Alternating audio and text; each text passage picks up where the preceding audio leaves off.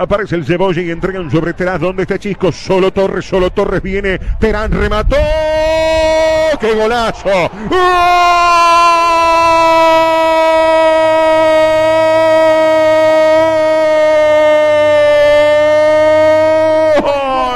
De Peñarol extraordinario. Remate de Terán desde afuera del área. Qué zurda, mamita querida, tiene Terán.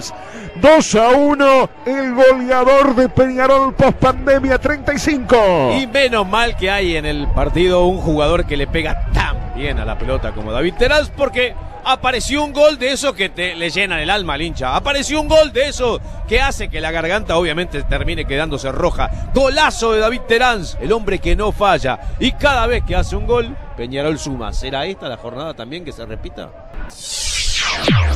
Vamos que vamos. El fútbol país.